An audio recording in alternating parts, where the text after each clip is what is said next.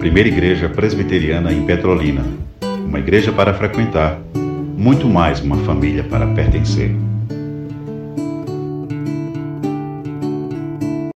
Meus irmãos, agora gostaríamos de chamar o pregador da noite, o presbítero Humberto. Vamos estar orando por ele, pedindo que, que o que seja falado hoje aqui não seja ele, seja o Espírito Santo de Deus. Amém?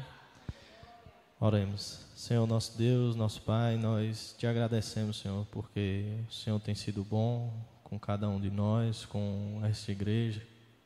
E hoje, em especial, nós te agradecemos pelo, pelos jovens presbiterianos que o Senhor tem colocado aqui nessa igreja com um desejo de aprender, de, de servir e que, que cheguem mais pessoas que estejam é, envolvidos, que sintam o peso e a responsabilidade de servir ao Senhor, que tenham um compromisso e que tenham no coração a honra que é servir ao Senhor Jesus.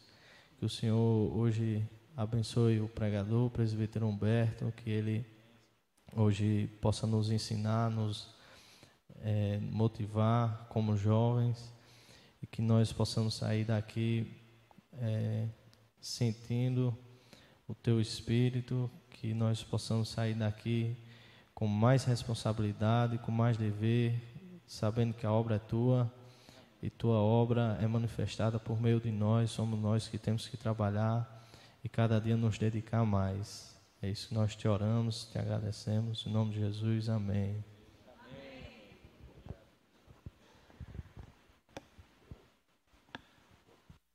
Oi.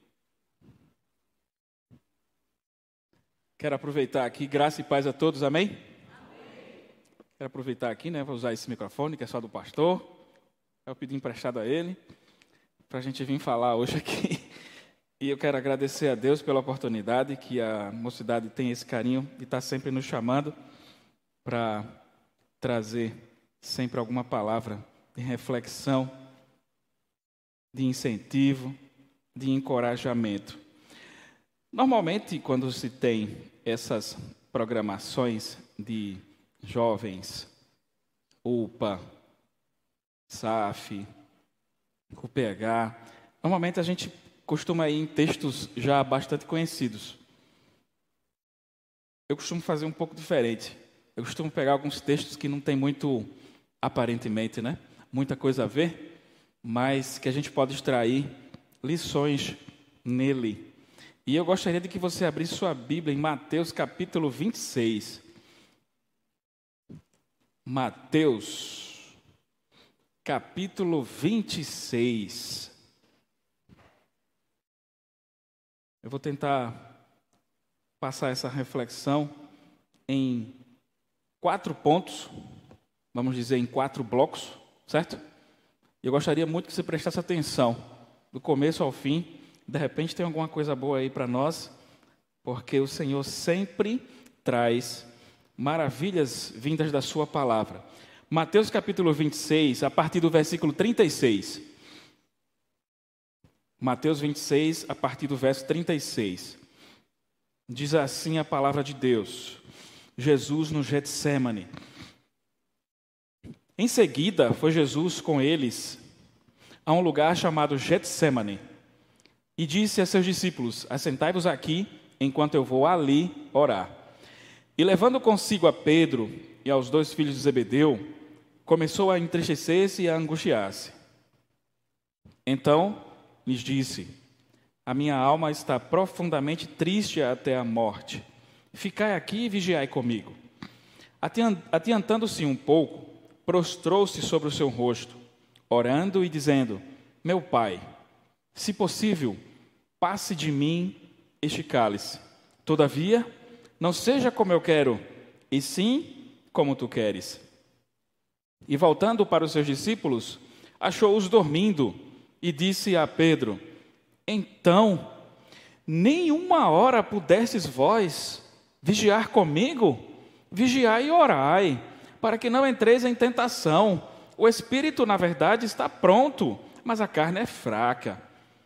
Tornando a retirar-se, orou de novo, dizendo: Meu pai, se não é possível passar de mim este cálice sem que eu o beba, faça-se a tua vontade.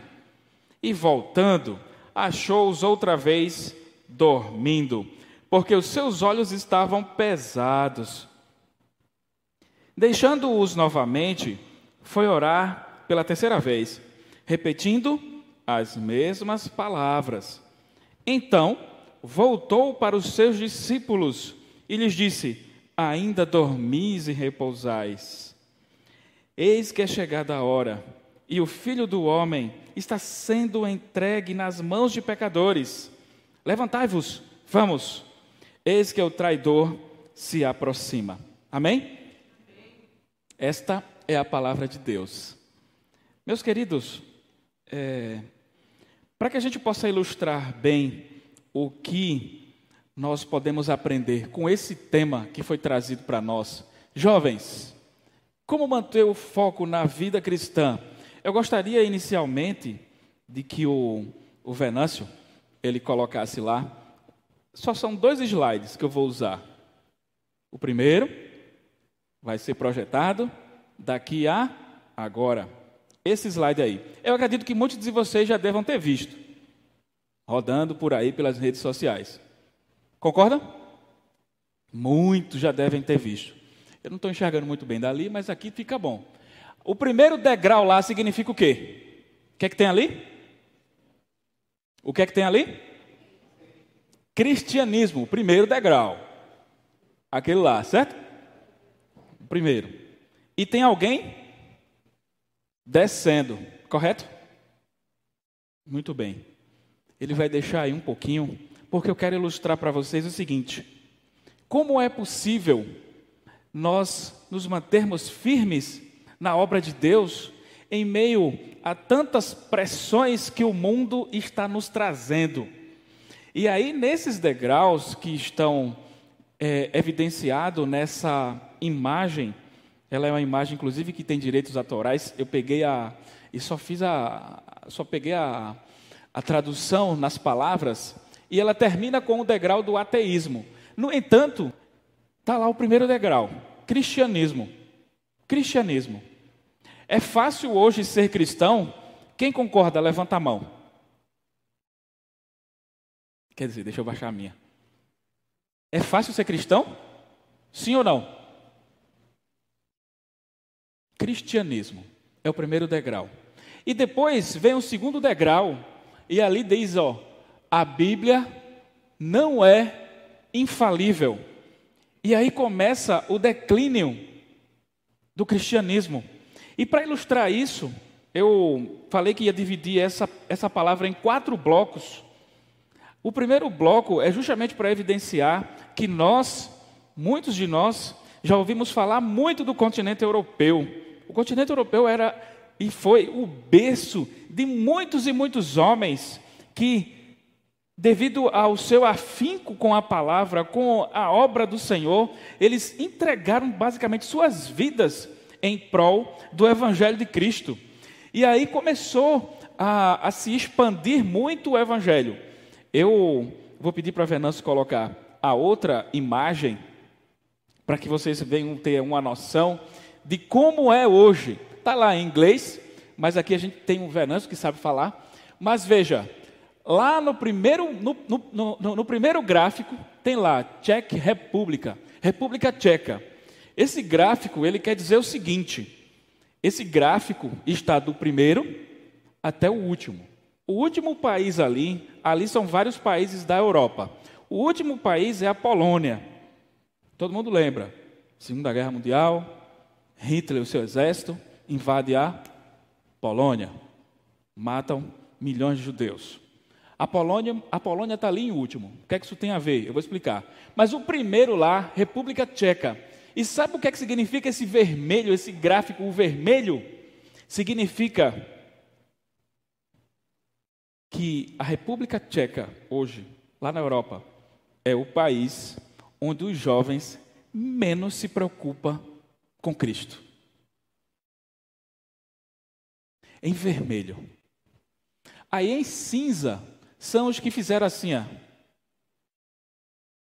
mais ou menos.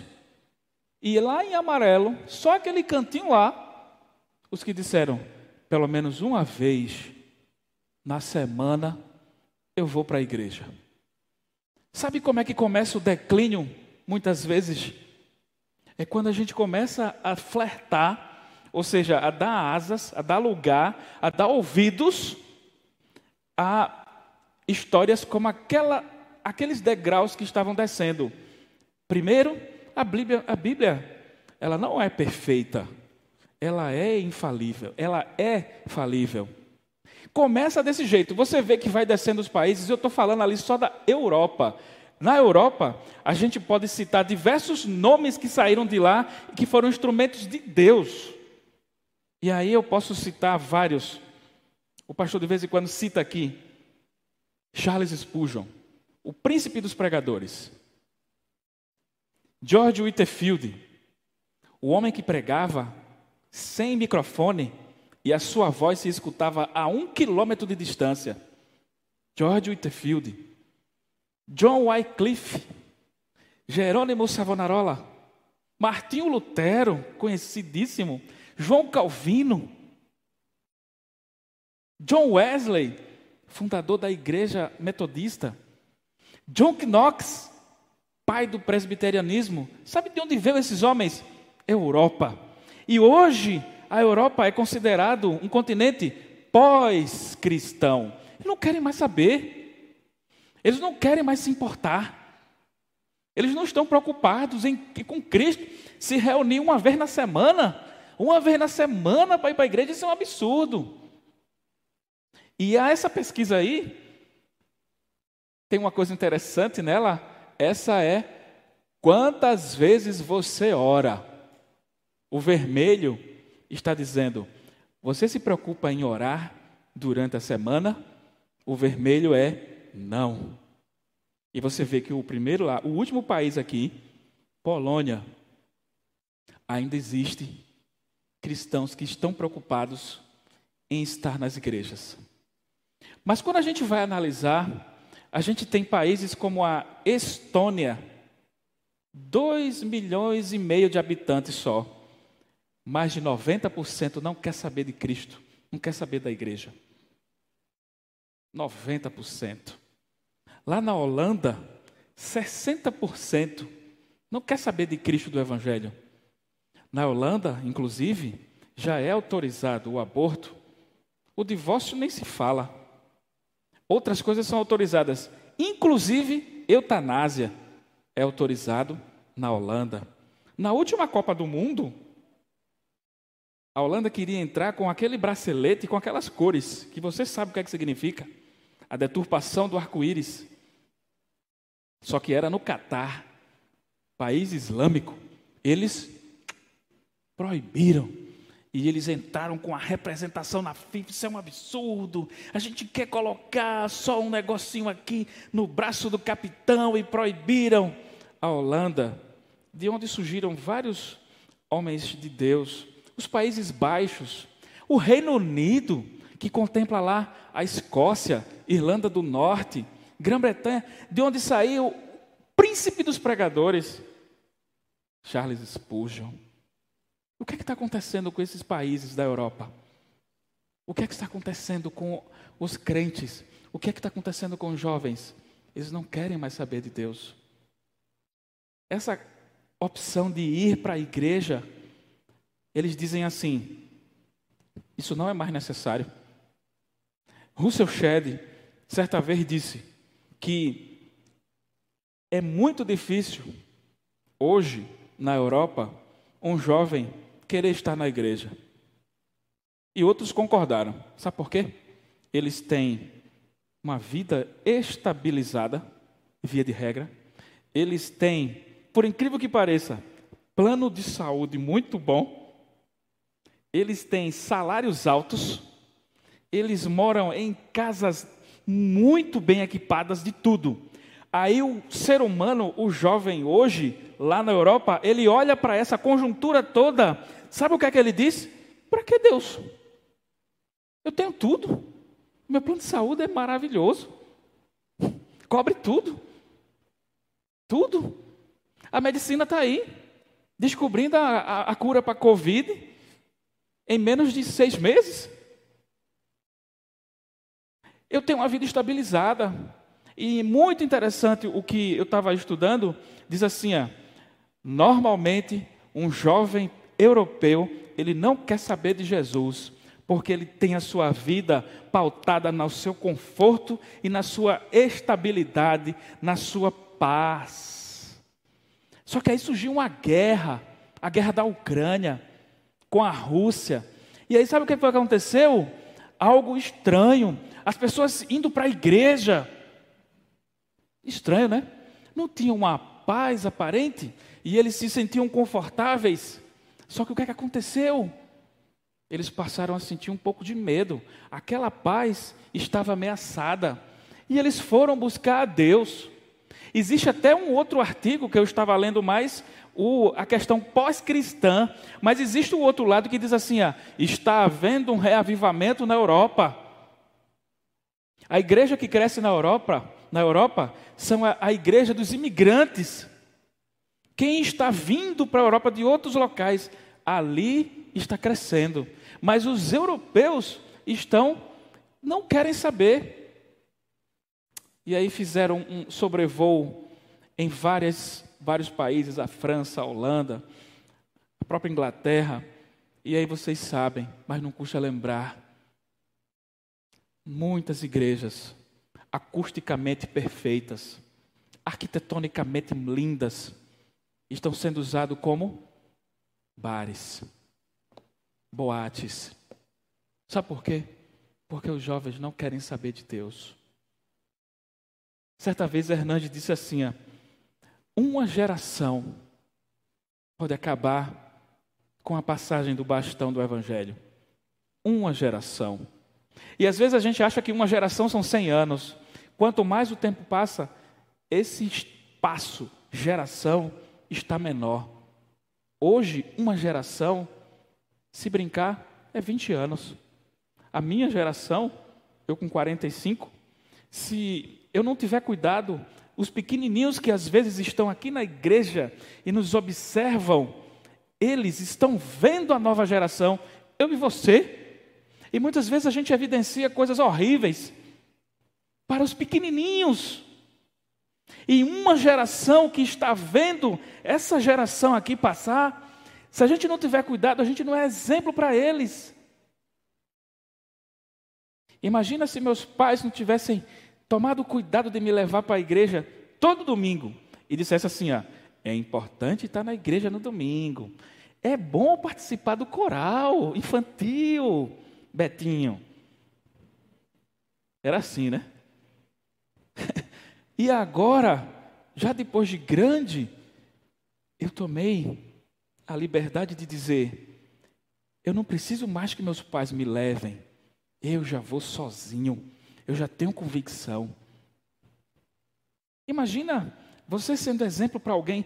Que exemplo nós estamos tendo para essas novas gerações? Esse é o primeiro bloco.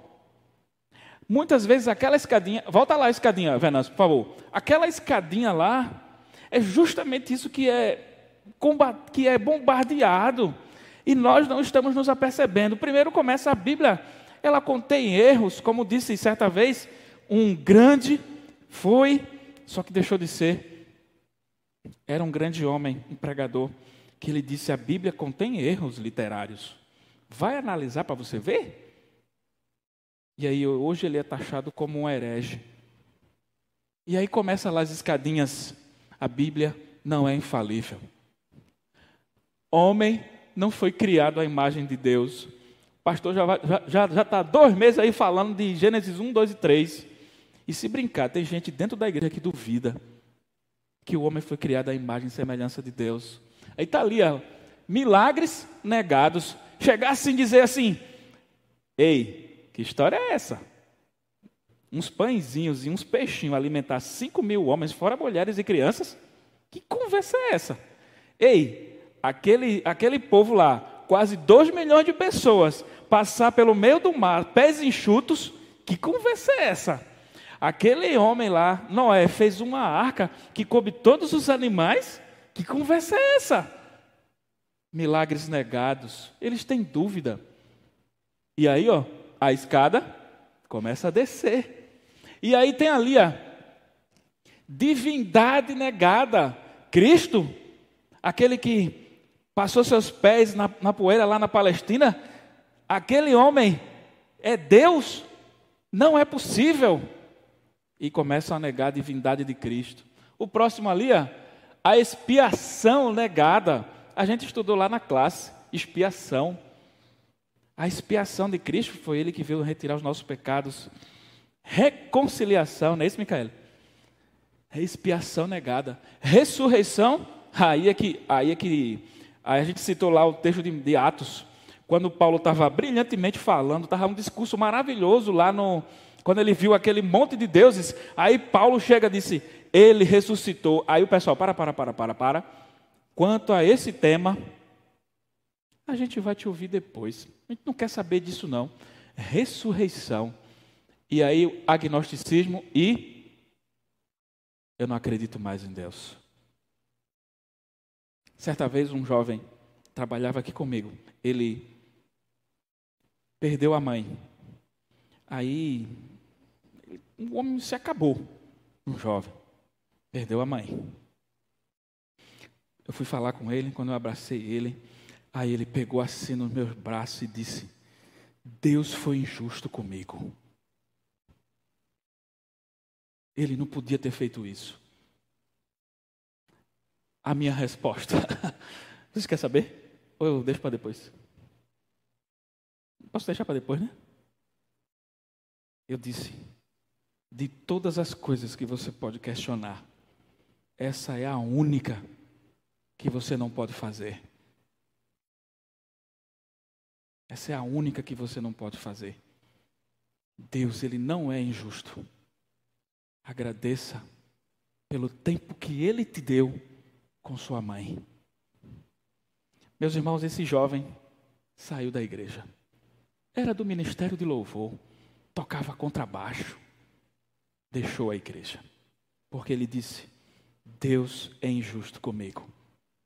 Hoje, qualquer coisinha, as pessoas querem culpar a Deus, as suas frustrações, querem culpar a Deus, os seus desilusões, querem culpar a Deus e inventam tudo para se afastar da igreja, se afastar de Deus.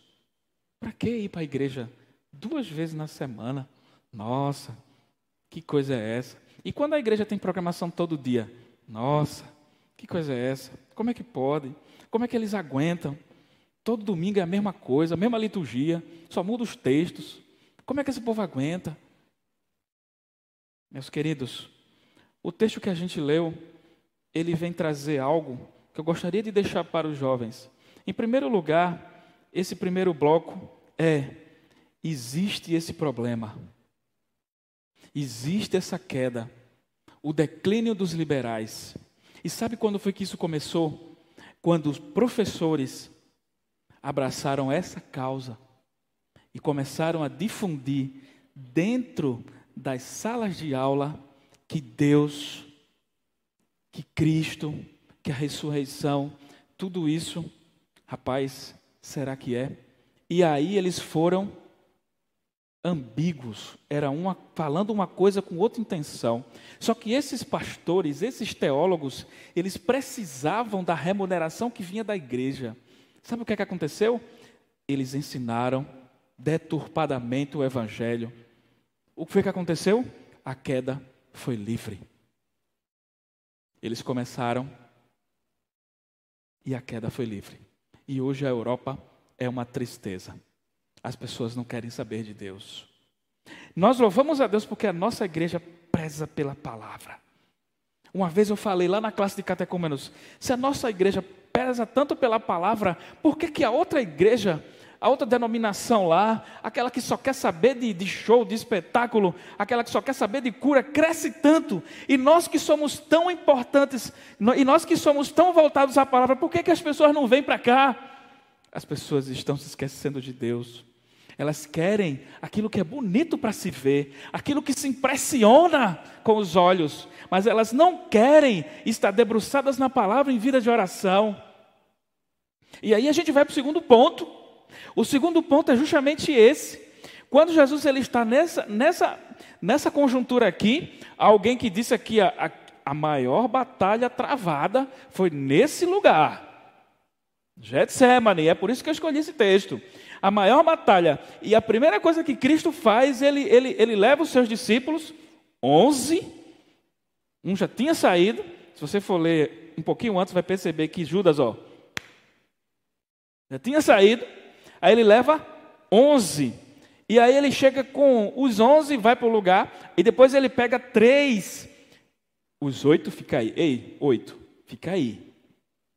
Aí ele pega mais três, aí leva para aqui. Quem foram os três? Pedro. Vamos, gente. A gente que, a gente que sabe de Bíblia, presbiteriano. Pedro, Tiago João. Tiago e João, os filhos de Zebedeu. Tem aí no texto, para facilitar. Está no texto. E aí, o que é que acontece? É interessante isso. Ele chama os onze, deixa oito, vem com três, e depois ele começa: rapaz, eu estou angustiado. A minha alma está angustiada. E eu preciso que vocês orem comigo. E aí, o primeiro, o segundo tópico desta palavra. O próprio Jesus, ele se preocupava em orar mais do que eu e você. Se você for ler os evangelhos, você vai ver quantas vezes Jesus orava. E, me desculpem os jovens, depois se a gente quiser se acertar lá fora, a gente se acerta, certo, Juan? Mas, raramente eu ouço um pedido de oração de jovem. Por quê? Porque não tem problema? Jovem não tem problema, não? Tem ou não? Por que, que não pede oração? Se ele não pede, ele está orando em casa. É isso mesmo? Posso fazer assim? Sim ou não? Teve um jovem que me pediu oração. Faz ele está aqui não. Eu não vou dizer o nome dele não. Ele me pediu oração. Eu, eu, eu fiquei assim, ó. rapaz, que bom. Que maravilha, você pediu oração a mim. Via de regra, jovem não pede oração. Por quê? Porque é mais forte? Ou é porque não está preocupado? Ou é porque ainda não se atentou que a gente está num campo de batalha? Ou é porque ainda não se ligou que a gente está cercado por todos os lados, o inimigo buscando a quem tragar, esperando uma falha nossa? Via de regra, os jovens não pedem oração. Eu não pedia quando eu era mais jovem, hoje eu sou jovem. Certo, Igor? Eu, eu era mais jovem, logicamente. Raramente eu pedia. Por quê? Porque eu não me preocupava. Eu achava que estava tudo bem.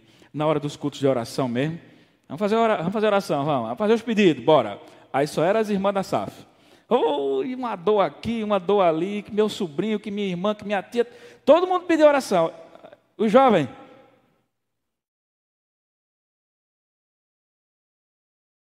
Não tem pedido de oração. Não tem problema não. É isso mesmo. Tem. Sabe o que é que falta? Reconhecer que isso aqui é a primeira coisa que Jesus fez quando sua alma começou a angustiar-se. A primeira coisa que ele fez, ele foi orar. Ele chamou os três mais próximos. Ele nem contou o que era. Veja no texto, ele diz o que era. Ele só diz assim: ó, minha alma está profundamente angustiada. No outro, lá no livro de Marcos diz assim, ó, pavor e angústia. Em Lucas ele chega a soar gotas de sangue. Por que, que eu escrevi isso? Porque são algumas palavras que tem no, em Marcos e que tem em Lucas que não tem aqui em Mateus. E aí o que é que eu penso? Ele chamou algumas pessoas para orar. Não há coração, não há coração humano que entenda a carga que Jesus estava carregando aqui. E quando ele percebeu que estava carregando uma carga muito grande, ele foi orar. O próprio Deus, orando. E os jovens não querem orar. E quem está saindo da juventude para ser adulto, quem está saindo da adolescência, não quer saber disso. Sabe por que não quer saber? Porque a gente não fala, porque a gente não mostra, porque a gente não dá exemplo, porque quando a gente vai orar, a gente parece que não sabe orar. E aí quem olha, quem ouve vai dizer, ele não sabe orar, ele se embananou todinho, ele falou coisa que não precisava. E a gente pede para orar por gratidão, ele vai orar por ressurreição. A gente pede para orar por ressurreição, ele ora por gratidão. E as pessoas estão vendo. Meus irmãos, quando a gente vai analisar, ele foi orar porque é a melhor alternativa. Teve uma vez um colega meu, ele estava no trabalho. Aí estava um monte de gente entrou na loja para roubar. E começou aquele tumulto, aquele tumulto todo. Aí ele sem saber o que fazer, ele o chefe da segurança. Depois eu comecei a rir. Não era para eu rir, mas eu comecei a rir. Aí o chefe da segurança, cadê o chefe da segurança? Todo mundo procurando, cadê ele? Cadê ele? Cadê ele? Ele estava dentro do banheiro, orando. E o povo roubando. Aí depois que ele saiu, eu disse: Tu estava onde? Ele disse: Eu fui orar. Eu não sabia o que fazer. Ele estava certo ou estava errado. Cada um vai julgar a sua forma. Eu achava que ele estava errado. Mas depois eu pensei bem, ele estava certo. Ele não sabia o que fazer. Ele foi pedir para aquele que sabe o que fazer. Às vezes a gente não faz isso. A gente acha que vai passando, que vai passando, o tempo vai passando e a escada está descendo, a gente não está prestando atenção. Quando eu me converti, deixa eu contar um, um testemunho. Quando eu me converti, não é um testemunho bonito, não, ninguém faça, certo? Ninguém faça. Eu, quando eu me converti, era eu e mais uns colegas meus, lá na Igreja Presbiteriana de Pontezinha. No primeiro dia, só tinha o pastor pregando e só tinha os novos convertidos. Não tinha mais ninguém na igreja. Sabe onde é que a gente estava? No primeiro banco.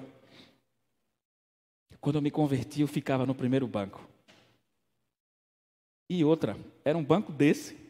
Aqui cabe cinco pessoas, relativamente da minha espessura tinha oito. A igreja todinha vazia, os oito no primeiro banco. O tempo foi passando, eu comecei a sentar no banco do meio da igreja. O tempo foi passando, eu, sentei, eu sentava no último. No último. O tempo foi passando, eu parei de ir. Às vezes a gente não está prestando atenção. Mas aquela escadinha ali pode estar acontecendo com você e você não está prestando atenção. E aí eu depois estava fora da igreja. Fora da igreja no sentido de não querer mais acompanhar nada. Não querer mais estar atento. Olha. Aí depois, não, eu preciso voltar. Aí depois eu comecei. Aí último banco, depois para o meio, depois para o primeiro de novo. Como é que está a sua caminhada, a sua escadinha? Você está prestando atenção nisso? A primeira coisa que Jesus vai fazer é orar. Às vezes a gente está atribulado, a gente não vai orar. Veja, deixa eu dizer que é uma coisa para você entender: tem que orar. Deixa eu falar uma coisa. De todas as criaturas criadas, somos as mais vulneráveis Sim ou não? De todas as criaturas criadas, somos as mais vulneráveis. Sim ou não? Ninguém está falando, ninguém quer arriscar, né? Ó, de todas as criaturas criadas, somos os mais vulneráveis a sofrermos tribulações. Está passando um gato ali agora, ali no estacionamento. Ele não está nem aperreado com tribulação. Eu estou. Sabe por quê? Nosso corpo pode trazer-nos tribulação. Nossa mente pode trazer tribulação. Família, meu Deus, era para ser o nosso refúgio. Família. Tem famílias que são difíceis. Recentemente o pastor falou, eu falei aqui, Teve um rapaz que faleceu lá, na, na, na loja. Sabe o que é que está acontecendo já? Adivinha? O que é que está acontecendo? Guerra. Pelo quê? Herança. Guerras. A família é um motivo de tribulação. Somos vulneráveis demais. Os negócios, nossa, quando o negócio não vai bem, meu Deus do céu, é uma agonia, é um aperreio. Aí, no instante, vem as orações. O negócio não está bem, o negócio não está bem. Os amigos, nossa, os amigos são uma tristeza. Em muitas, em muitas vezes é uns conselhos que não tem condições nenhuma. Uma vez um rapaz lá deu um conselho para um crente, disse assim: ó, o crente querendo se aconselhar e foi perguntar para o chefe. O chefe não era crente. Vê que onda. Aí o rapaz chegou e disse: chefe, eu estou passando por uma situação aí. Aí eu queria um conselho seu aí, chefe. O senhor que é mais antigo aí, mais velho, tem mais experiência. Me dê um conselho aí, meu chefe. Aí o chefe disse: Você é crente, né, meu irmão? Né, meu querido? É, eu sou crente. Aí sabe qual foi o conselho do chefe? Meu querido, se você não está aguentando ser crente, caia logo na gandaia. Ao conselho. Os estudos. Muitos e muitos japoneses se matam quando não conseguem ter reconhecimento daquilo que tanto estudou. Tem gente que faz do estudo a busca por um determinado profissão, um ídolo. Se não for aquilo, é, é difícil. Os estudos é um problema, é uma, um meio de tribulação. O sucesso, nossa, quando o cara está no auge. Você vê que as pessoas famosas não têm paz. O sucesso é um meio de tribulação. São várias as portas de entrada de tribulação na nossa vida. Somos os mais vulneráveis. Se somos os mais vulneráveis, a gente tem o antídoto, está à nossa disposição. 24 horas por dia, o tempo inteiro. Conta-se uma uma história, não é, não é história da carochinha, é verdade. George Miller. Sabe quantas vezes George Miller leu a Bíblia? Quem sabe? Pastor pode dizer, vamos se souber. César, Luciano, George Miller. Sabe quantas vezes ele leu a Bíblia? Estão vendo isso aqui? Duzentas vezes. Quase a metade foi de joelhos. O reconhecimento.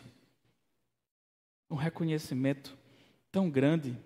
Dentre tantos homens que eu citei logo no começo, que são europeus, tinha um que eu tinha pensado e não citei, vou lembrar, lembrei dele agora. C.S. Lewis, ele começou a escada inversa. Ele era ateu. E hoje em dia é reconhecido como um dos grandes apologetas da história. Meus queridos, tudo começa na oração, reconhecer que a gente está numa guerra. E quando a gente não tem esse reconhecimento, a gente vai ficar muitas vezes tateando, procurando soluções. Não estou aqui querendo recriminar nada, mas nos meios que o ser humano tem, psiquiatra, psicológico, achando que isso vai resolver e que isso vai solucionar. Não estou aqui desmerecendo a profissão, muito pelo contrário. Eles estudaram para isso. Em segundo lugar, o que é que Jesus faz? Aí, no texto, ele torna a retirar e ele vai três vezes. E aí, ó, a primeira coisa que ele faz é orar. Sabe qual é o segundo aspecto e que é muito difícil num jovem, mas não é impossível? Sabe o que é? Obedecer. Quando Jesus ele fala assim, ó, verso 39, todavia, não seja como eu quero, mas como tu queres. O que é que ele está querendo ensinar aqui? Ele estava no momento mais atribulado sua, dos seus 33 anos de vida na terra. encarnado. E ele diz assim: ó, todavia, não seja como eu quero, obediência total. E às vezes a gente esquece que a gente precisa obedecer.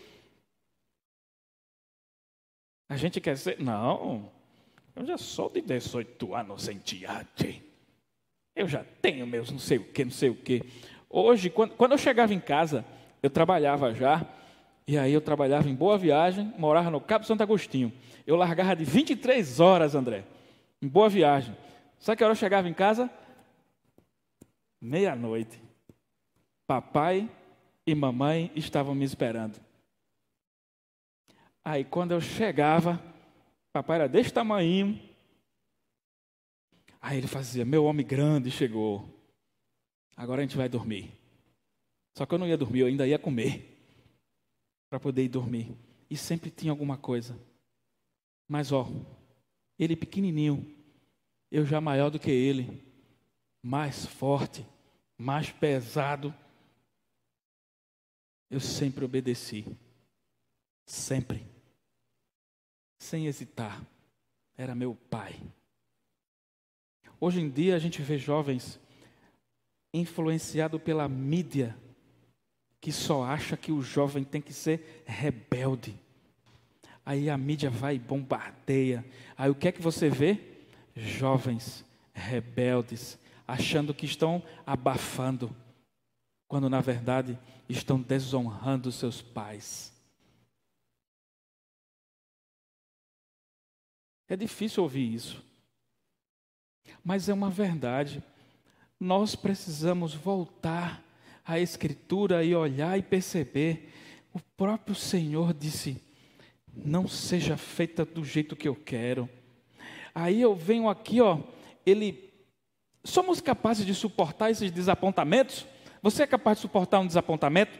Alguém chegar assim, ó, tinha uma menina lá na Guerra de Pontezinha que eu achei muito engraçado. Chegou um rapaz querendo namorar com ela. Acho que nem Wanda lembra disso, que eu lembro de coisa que ela nem imagina. Aí, ó, chegou uma menina lá e fez assim, ó. Chegou um rapaz e disse, do nada, eu quero namorar contigo. A menina olhou assim, do nada também, fez, não. Aí ele se entristeceu e foi embora. Vocês acreditam? Saiu da igreja. Às vezes a gente não está pronto para desapontamento. Sabe por quê? Porque só queremos aquilo que a gente quer. Sabe aquele, aquela pessoa, é desse jeito aí, desse meu jeito. Não tem outra. É assim que eu quero, é assim que eu gosto. Aí quando a gente se casa, aí tanta coisa a gente muda, não é?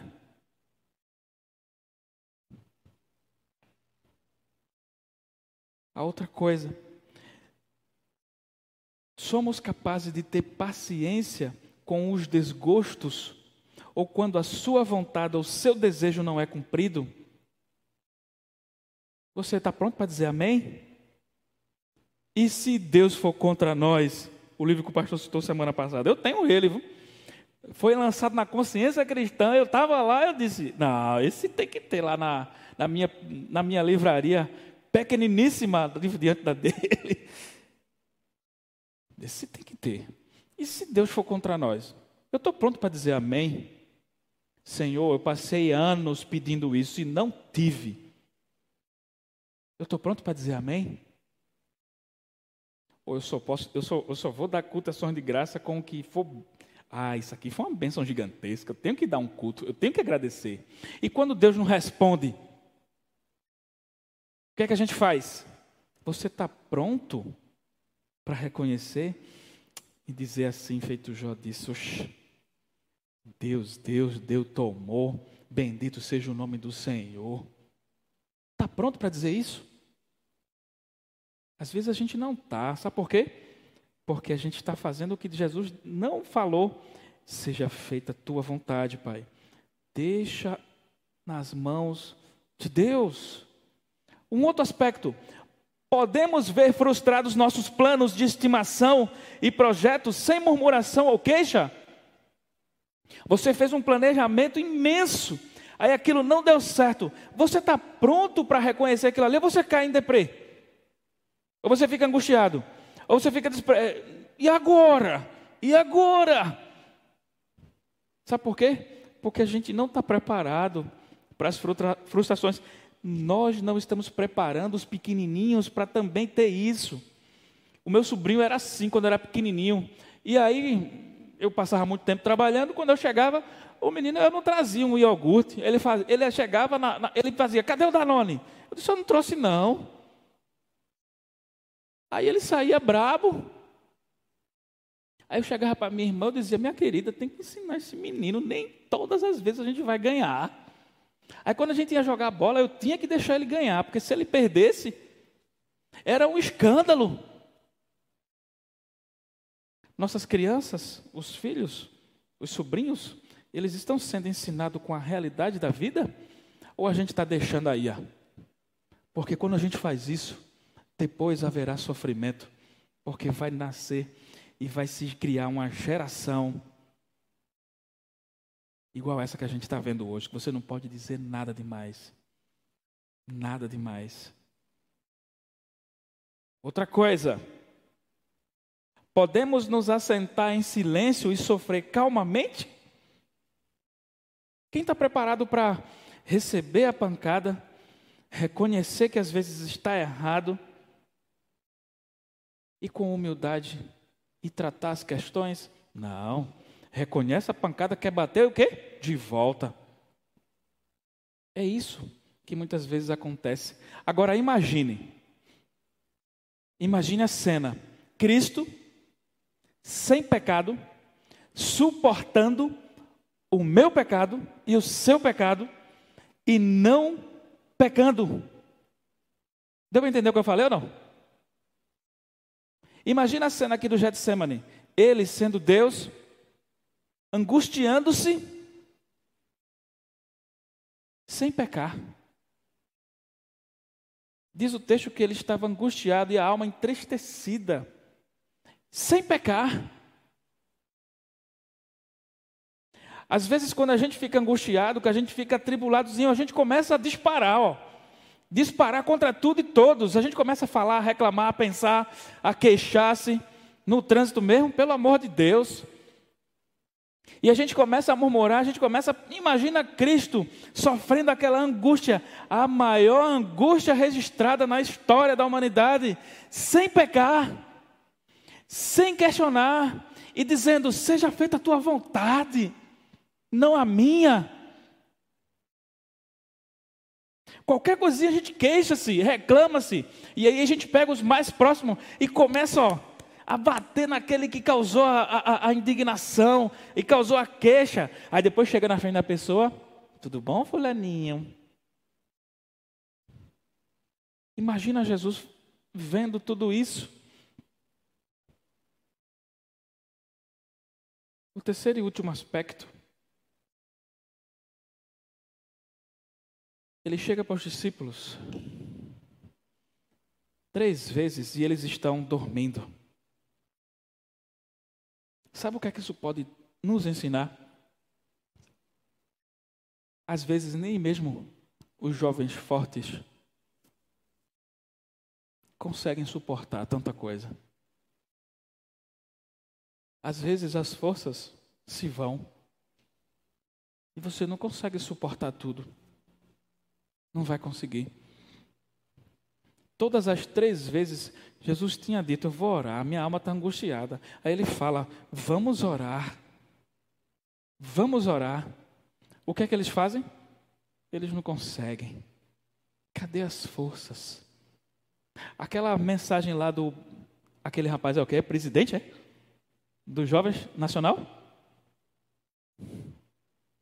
Cadê as forças dos jovens? Certa vez eu contei, eu acho que foi aqui na igreja, uma, uma igreja, lá na Igreja de Pinheiros, o cara estava dando um testemunho. Ó, oh, lá na minha igreja, a UMP, o mais novo tem 80 anos de idade. A UPA, o mais novo, tinha 70. Aí eu fiquei, danou-se, e a SAF? E o PH? Ela disse: Não, a UPH tem uns lá de 90 para lá. A igreja estava morrendo, sem jovens. Sabe por quê? O declínio dos liberais entrou essa teologia triste e as igrejas começaram a fundar aqueles que eram a força. Tem um texto lá, né? Eu te chamei porque vocês são fortes para fazer as coisas. Às vezes a gente vê os adultos, já famílias, pai, mãe, traz um menino pequenininho, aí vem para cá e vem tocar, vem cantar, e o jovem ali, ó, sabe cantar, sabe tocar, sabe um monte de coisa ali. Ó. Aí às vezes os pais, às vezes estão lá correria, cuida de filho, não cuida de filho, faz isso, faz aquilo, trabalha, chega em casa, vem uma, uma correria. E o jovem lá, ó, braço cruzado. Por que os jovens são assim hoje? Todos deveriam estar envolvidos, foi a palavra do presidente lá. Todos deveriam estar envolvidos. Aí o jovem cruzam os braços e se entregam a essa a esse declínio. É isso mesmo? Ou nós vamos ser exemplos para as próximas gerações, as crianças que nos que nos veem. Lá em Pontezinha a gente tinha um grupo, aí a gente cantava, André. Aí de vez em quando a gente se reunia lá e tocava. E os pequenininhos ficavam vendo. Aí a gente tocava, a gente cantava. De vez em quando eu ia lá cantar, arranhava, né? Eu não sei cantar não. Aí eu arranhava lá, os meninos tocavam. Aí quando foi um dia de noite, aí chamaram assim, na, o pastor lá fez, agora vamos convidar as crianças. Aí quando eu vejo, levar os pequenininhos. Um foi para o teclado, sem saber tocar. Viu? Um foi para violão, o outro foi para o baixo, o outro foi para a bateria. E começaram, dois pegou o microfone e começou a cantar, os pequenininhos. Eu disse, rapaz. Aí depois a gente perguntou, mas por que vocês foram? Vocês vão cantar, a gente não vai não, é? As crianças aprendendo. Agora imagina isso o inverso. Eles aprendem também. Imagina quando uma criança vê os seus pais discutindo. Imagine. Agora imagina uma criança vendo seus pais se amando. Respeito, carinho. Ensinamento correto.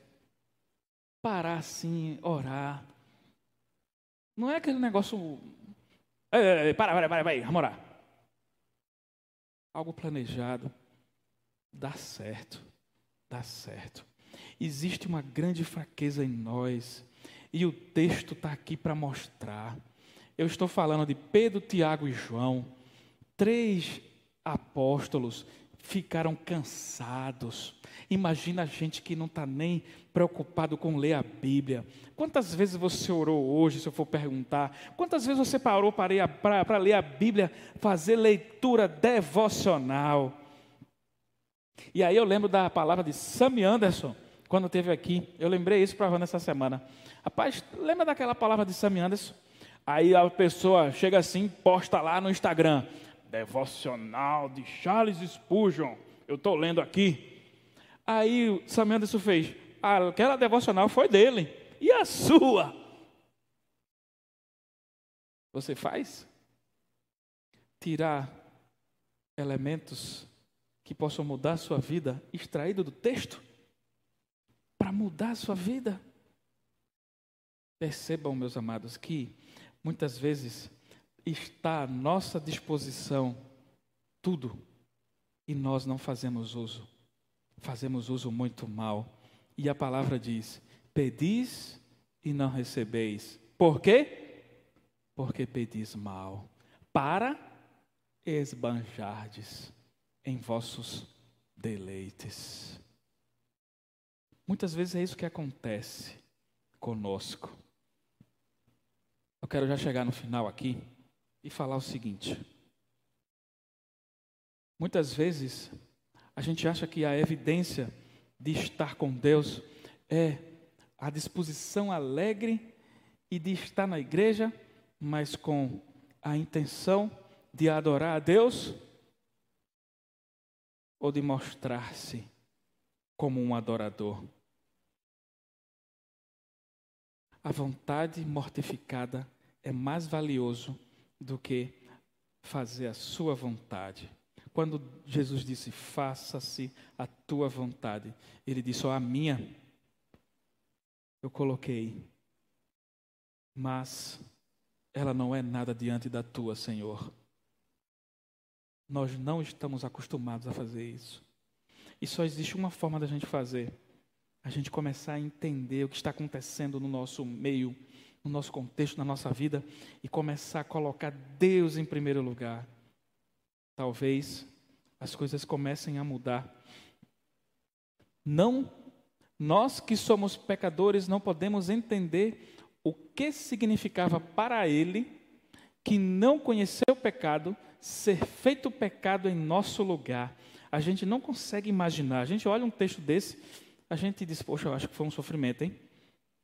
A gente não consegue imaginar o sofrimento de Jesus. E é por isso que a gente escolheu esse texto. Primeiro, nós falamos sobre que ele é, buscou orar. Segundo, obedecer. E em terceiro lugar, foi justamente esse aspecto.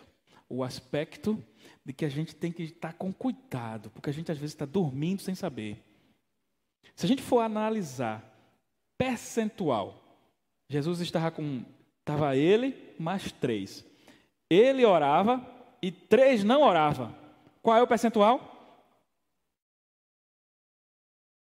E aí, matemático, César de Souza, César de Souza não, José César.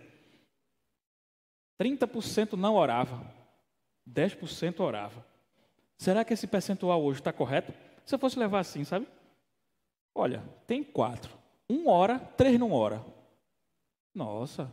E se fosse seis? Dois hora, seis não ora. E se fosse nove? Nove. Três horas. Seis não ora. Que coisa interessante. Essa proporcionalidade, será que é assim hoje ou é pior? Eu estou dando um exemplo simples. Jesus orava, três dormia. Às vezes a gente está dormindo e não está percebendo. Por quê? Porque a distração está falando mais alto. Às vezes a gente pergunta: Tu entendeu? Não entendi nada. Porque acha que não precisa entender. E assim começou o declínio. Precisa não entender isso aí não. Agora, se fosse um assunto, aquele da moda. Agora, se fosse aquele, aquela partida de futebol, aí eu sei analisar até a estratégia. Mas quando é para as coisas de Deus, ah não, não precisa não, não precisa não. E assim vai o declínio. Quando a gente menos espera, a gente está lá fora. A gente está lá fora. Meus queridos, para a gente refletir e encerrar. Você tem evidenciado vida de oração? Sim ou não?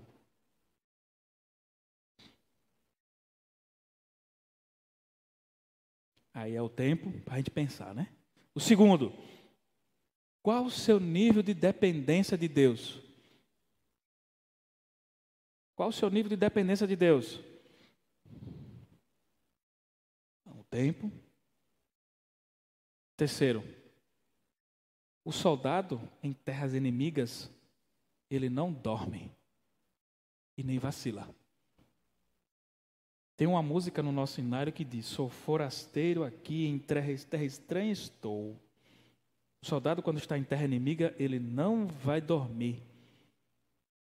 Eu vivi isso na pele, quando eu estava no exército disseram assim: cuidado, não durma. Não durmam, cuidado. E aí a gente estava lá em aldeia, a gente cansado, e aí teve uns cabas que não aguentou e foi dormir.